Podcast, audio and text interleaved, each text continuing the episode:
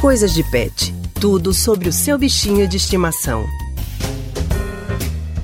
Na coluna Coisas de Pet desta semana, o alerta é para a convivência entre crianças e animais de estimação dentro de casa. Você sabe quais são os cuidados necessários para evitar doenças? Já estamos com a nossa colunista Priscila Miranda para conversar com a gente sobre o assunto. Priscila, muito boa tarde para você. Seja bem-vinda ao Rádio Livre de hoje. Oi, Anne. Olá, Haldney. Boa tarde para vocês. Priscila, boa tarde. Muita gente acha que quando se tem um bebê em casa é perigoso manter contato com um animal de estimação porque a criança ainda não teria imunidade, poderia desenvolver a alergia. Isso é verdade ou é mito? Pois é, Raul, existe essa dúvida com relação aos bebês, principalmente os recém-nascidos. Eu conversei com a médica infectopediatra Alexandra Costa, que explicou que esse contato é até saudável para a criança.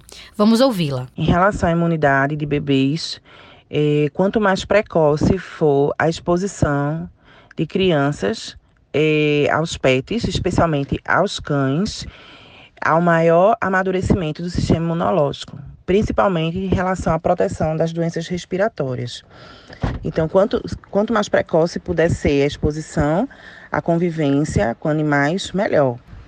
Em relação ao desenvolvimento de alergias, ocorre mais quando a criança eh, já tem uma predisposição genética importante e é exposta aos animais eh, em fases tardias já da, da infância.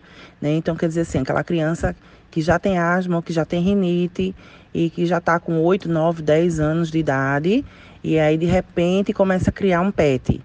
Pode ser que neste momento esse, essa alergia vai piorar ou não. Há crianças, inclusive, que por conta da questão psicológica do relacionamento do afeto criado com o PET, melhora das alergias, né? Porque as alergias têm uma relação, o sistema imunológico tem uma relação muito íntima com, com a parte psicológica mesmo da pessoa, né? Então, a parte emocional.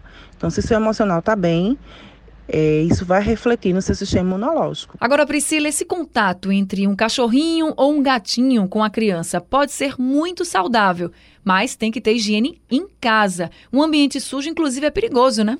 Exatamente, Anne. A limpeza frequente dos ambientes que o animal frequenta vai evitar qualquer problema nesse sentido.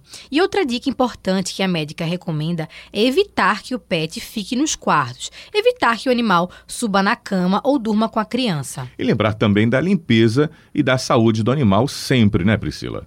Exato, Haldney. Dar os banhos, que a gente já falou aqui no programa, as vacinas, remédio quando for necessário. E com relação do convívio da criança com o animal, a médica também recomenda que não exista contato com as fezes ou a urina do pet para prevenir a transmissão de doenças. Ter cuidado do contato da criança com os dejetos dos animais, que ali é que está a principal transmissão dos parasitas, e também estar atenta à vacinação do animal, que tem que estar em dia. Então, para você que está nos ouvindo agora e tem um bebê, uma criança maior em casa, anota essas dicas para que a convivência com o bichinho de estimação seja tranquila e muito saudável. Priscila, muito obrigada pela sua participação no Rádio Livre de hoje. Até semana que vem. Eu que agradeço a vocês, Anne Haldney, e volto na semana que vem com mais um Coisas de Pet. Então fica combinado. Tchau, Priscila. Até semana que vem. Tchau, tchau.